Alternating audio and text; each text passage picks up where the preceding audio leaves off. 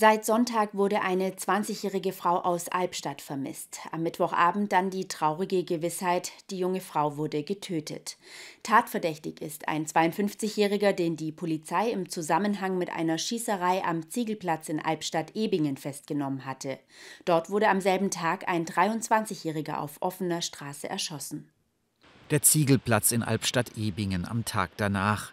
Hier hatte sich am Mittwoch die grausige Tat ereignet.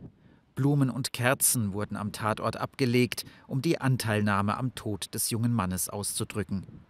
Zugleich war die Polizei noch mit Ermittlungsarbeiten im Einsatz. Zeugen hatten am Mittwoch die Polizei verständigt, nachdem ein Mann angeschossen worden war. Die Rettungskräfte fanden hier auf dem Ziegelplatz den lebensgefährlich verletzten 23-Jährigen und brachten ihn in die Klinik, wo er an seinen Verletzungen starb. Wir konnten nur wenige Minuten nach Einleitung der Fahndung einen 52-jährigen Tatverdächtigen festnehmen, der bei dieser Festnahme auch eine Pistole bei sich trug, die dann natürlich beschlagnahmt wurde. Nach derzeitigem Ermittlungsstand soll der 52-jährige italienische Staatsangehörige mehrmals auf sein Opfer, ebenfalls ein Italiener, geschossen haben.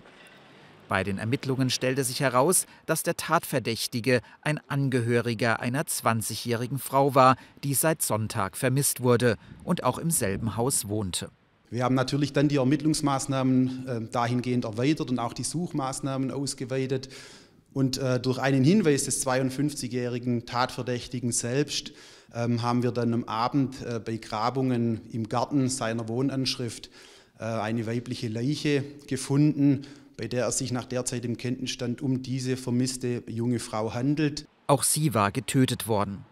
Warum der junge Mann und die junge Frau sterben mussten, dazu äußert sich die Polizei zum derzeitigen Zeitpunkt noch nicht. Also zu Hintergründen, Motiv, da bitte ich um Verständnis, kann ich momentan noch keine nähere Angaben machen.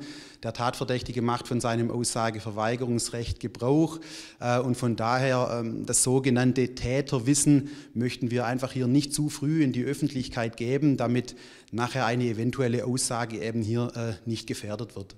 Die beiden Leichen sollen jetzt obduziert werden. Der Tatverdächtige wurde am Donnerstag dem Haftrichter vorgeführt.